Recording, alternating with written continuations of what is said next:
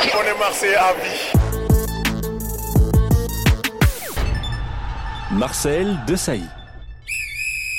Je vais vous raconter la carrière étincelante de Marcel de Sailly, cet immense défenseur surnommé le Rock.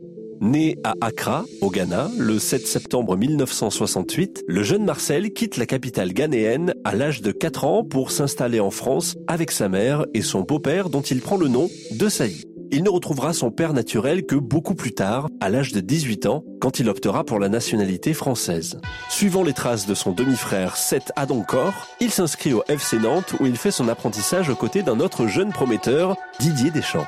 Ils suivront des trajectoires parallèles en club et en équipe de France. En 1984, Adoncor, aux portes des Bleus, décède dans un accident de voiture. Ce drame marque à jamais le jeune Marcel. Le 28 août 1986, il joue et gagne son premier match en Division 1 contre Bordeaux, victoire 3 à 0. Il n'a que 18 ans et fait admirer sous le maillot nantais sa puissance physique, son aisance et son abattage. Il montre également de belles dispositions techniques et de vision du jeu. En 92, il rejoint l'Olympique de Marseille après le départ de Carlos Moser. Une lourde tâche l'attend dans le meilleur club français du moment où l'exigence des résultats est primordiale.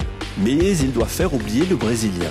À force de courage et d'abnégation, il remporte avec l'OM la Ligue des Champions 1993. Il compose avec Basile Boli et Jocelyn Angloma l'impressionnante Garde Noire. Celle-ci écœure les attaquants milanais en finale, gagnée par l'OM 1 à 0 grâce à ce coup de boule éternel de Basile Boli. Conquis, les dirigeants milanais l'enrôlent six mois plus tard.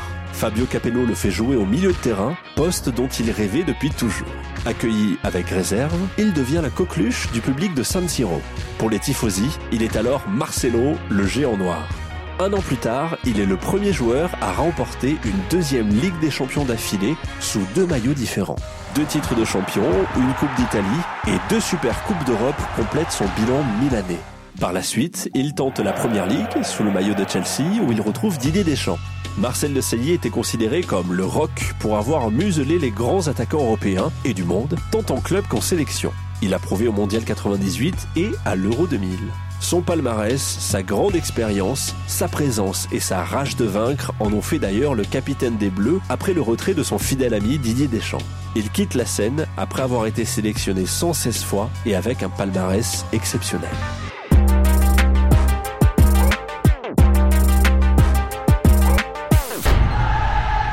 Otto le magicien. Je vais vous raconter l'histoire de Otto Gloria. Lors de la saison 61-62, Lucien Troupel, qui dirigeait l'équipe depuis quelque temps, était débarqué en plein mois de février 1962. Son remplaçant fut un homme d'aspect affable. Un Brésilien qui était déjà venu à Marseille alors qu'il défendait les couleurs du club de l'América de Rio et qui avait été séduit par la ville. Quoiqu'au courant de la situation du club à cette époque, il n'hésitait pas à venir tenter sa chance malgré la position au classement? Il sut d'entrée séduire le groupe. Sous sa direction, l'OM ne concéda qu'une seule défaite jusqu'à la fin de la saison. C'était à Valenciennes où son équipe était battue 2-0. En terminant à la quatrième place du classement, l'OM retrouvait sa place parmi l'élite. Otto Gloria avait également su se faire aimer des supporters. Quand il quitta le club, tout Marseille pleura. Le président du club essaya de le retenir en vain. Otto promit de revenir, mais en homme intelligent, il s'était aperçu que la situation restait précaire et n'a pas voulu vivre une nouvelle aventure qui s'annonçait bien moins bonne que celle qui venait d'achever. On ne le revit plus. Son souvenir est resté longtemps vivace. Lorsque la situation sportive se dégradait, plusieurs banderoles et pancartes portant le nom d'Otto Gloria fleurissaient dans les gradins du vélodrome, comme une menace pour l'entraîneur en place. Otto Gloria n'est demeuré que 4 mois à Marseille, de février à mai 62. Mais ce fut suffisant pour gagner l'éternité olympienne grâce à sa bonne humeur et aux résultats étonnants qu'il obtint, comme par enchantement. En 16 semaines, en effet, il remit si bien sur les rails l'équipe olympienne qu'elle regagnait son billet pour la division 1, comme un miracle du football. Gloria avait la particularité d'être diplômée en football et en basket, ce qui l'avait habitué à remanier ses équipes en plein match. D'abord assistant à Vasco de Gama, il devait diriger ensuite l'América de Rio, club avec lequel, à l'occasion d'une tournée européenne, il s'était fait remarquer par les dirigeants de Benfica. Il y resta 5 saisons, de 1954 à 1959, emportant le 4-2-4 en Europe avant l'heure, c'est-à-dire avant que le Brésil triomphant de 1958 ne le mette à la mode. Avec Benfica, il remporte deux doublés Coupe Championnat en 55 et 57 et la Coupe en 59. Grâce à l'intense travail de préparation de Gloria, le club lisboète gagnait la Coupe d'Europe à 61 et 62 et perdait en finale en 1963 club dans lequel il revenait en 1968 pour une nouvelle finale européenne perdue contre Manchester United avec au passage une victoire à Saint-Étienne. Gloria a également dirigé l'équipe du Portugal de Eusebio, Simoes ou Augusto, troisième du mondial en 66. Otto Gloria, né en 1917 à Rio, est décédé en 1986 à l'âge de 69 ans.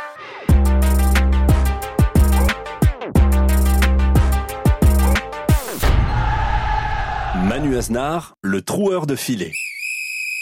Je vais vous raconter l'histoire d'Emmanuel Aznar. Emmanuel Aznar, né le 23 décembre 1915 à Sidi Bel Abbès, débarquait à Marseille d'Afrique du Nord en 1936 à l'âge de 20 ans, totalement inconnu. Il débutait en Division 1 en janvier 1937. Son apparition coïncidait avec l'irrésistible accélération de l'OM qui, septième du classement à la 18e journée, allait tout simplement finir champion de France. Entre le 10 janvier et le 2 mai 1937, les Olympiens enchaînaient 9 victoires en 10 matchs. Aznar, titulaire à 8 reprises, fut l'un des artisans de ce renouveau soudain. Désormais titulaire incontesté, sa carrière s'enchaînait par plusieurs conquêtes majeures. Il jouait milieu ou avant-centre. Aznar était un attaquant prodigieux, à la vitesse incroyable, très actif et surtout doté d'une frappe redoutable. Bien avant Gunnar Andersson, Josip Skoblar ou Jean-Pierre Papin, il fut monsieur un but par match et possédait un grand sens de l'opportunisme. Il termine même plusieurs fois meilleur buteur du championnat de France, notamment lors de la saison 42-43 avec 45 buts marqués en 30 matchs. Lors de cette même saison, le 6 octobre 1942, contre Avignon en Coupe de France, l'OM s'imposait 20 à 2. Asnar inscrit alors 9 buts pour cette large victoire olympienne. Durant sa carrière à l'OM, Manu Asnar fut deux fois champion de France en 1937 et 1948. Il remporta aussi deux Coupes de France en 38 et en 43. Il demeure d'ailleurs aujourd'hui encore l'un des meilleurs buteurs de l'histoire de l'OM dans cette compétition.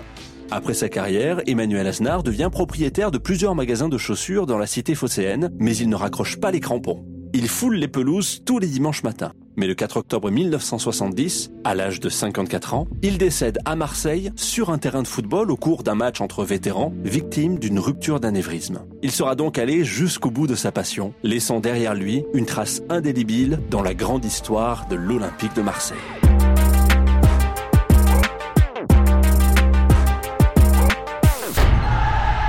Enzo Francescoli. Je vais vous raconter la carrière incroyable de l'Uruguayen, surnommé El Principe, l'artiste Enzo Francescoli. Avec ses 3 millions d'habitants et une cinquantaine de clubs professionnels qui cohabitent dans la seule grande ville du pays, Montevideo, l'Uruguay a toujours été un cas à part sur la scène internationale. Vainqueur de deux Coupes du Monde, en 1930 et 1950, ce pays a produit et produit encore de nombreux joueurs de talent. Petit pays, grand football.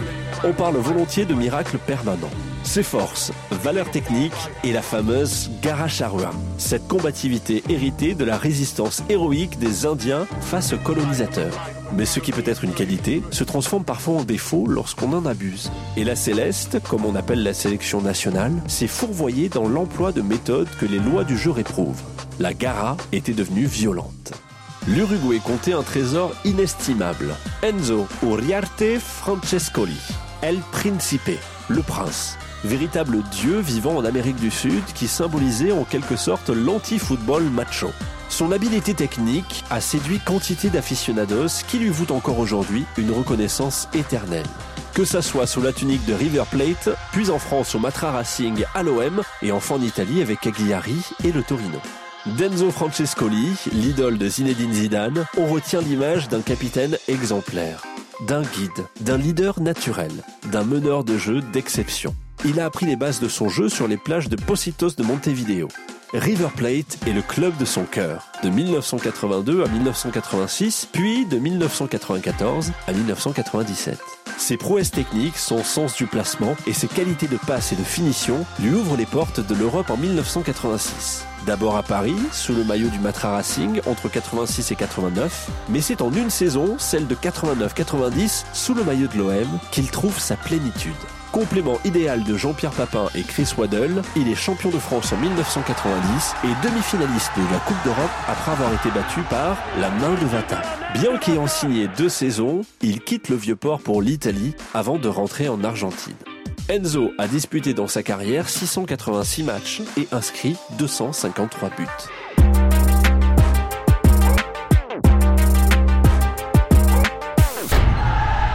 Dragan Stojkovic.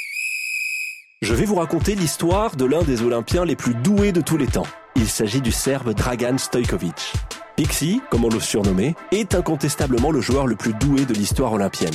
Ce Serbe, né à Nice le 3 mars 1965, prénommé Dragan, possédait un bagage complet. Dribble, vision du jeu, précision d'un horloger suisse dans les passes courtes et longues, le tout soutenu par un caractère bien trempé et une hargne de guerrier. Certains de ses équipiers prétendaient même que sa technique des deux pieds était aussi imprévisible que l'éclair. Dragan Stojkovic, dit Pixie, un surnom qu'il doit au dessin animé Tom et Jerry, faisait l'objet d'un transfert record à l'été 1990. Il était tout simplement présenté lors du Mondial 90 en Italie comme le meilleur numéro 10 du monde. Transféré de l'Étoile Rouge de Belgrade à l'Olympique de Marseille pour la somme record de 48 millions de francs, environ un peu moins de 11 millions d'euros, Stojkovic était rapidement blessé en août 90 exactement. Il était dans la foulée opéré d'une fracture du cartilage de la rotule du genou.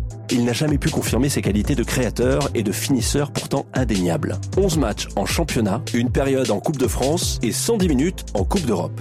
Son maigre bilan olympien lors de sa première saison en 90-91 ne plaidait pas en sa faveur. Prêté à Vérone en 1992, il subissait un nouvel échec consécutif et tombé dans l'oubli. Rejeté par le club italien qui dénonçait son contrat, il revenait à Marseille dont l'effectif était au complet. En janvier 1993, il était à nouveau opéré d'une usure de la malléole interne du même genou par le professeur Mertens. À l'issue d'un conflit juridique entre Vérone, l'OM et lui-même, il percevait enfin le bout du tunnel. Son genou enfin tenait le choc. Il prenait sa revanche lors de la saison 93-94 en disputant 29 matchs de championnat. En juillet 94, alors que l'OM était embourbé dans l'affaire VAOM, Pixie prenait la tangente, direction le Japon. Sous le maillot de Nagoya Grand Plus 8, le club de la firme Toyota, entraîné par Arsène Wenger, le Serbe se relançait totalement, au point de retrouver la sélection dont il devenait le capitaine lors du Mondial 1998 en France. Il tirait sa révérence à l'Euro 2000 à 35 ans et un an plus tard, il stoppait sa carrière après 8 saisons pleines au pays du soleil levant. Un genou en porcelaine, la malchance et l'éclatement de son pays, la Yougoslavie, ont empêché certainement Dragan Stojkovic de réunir un palmarès à la mesure de l'un des plus grands talents des années 90. On est Marseille à vie.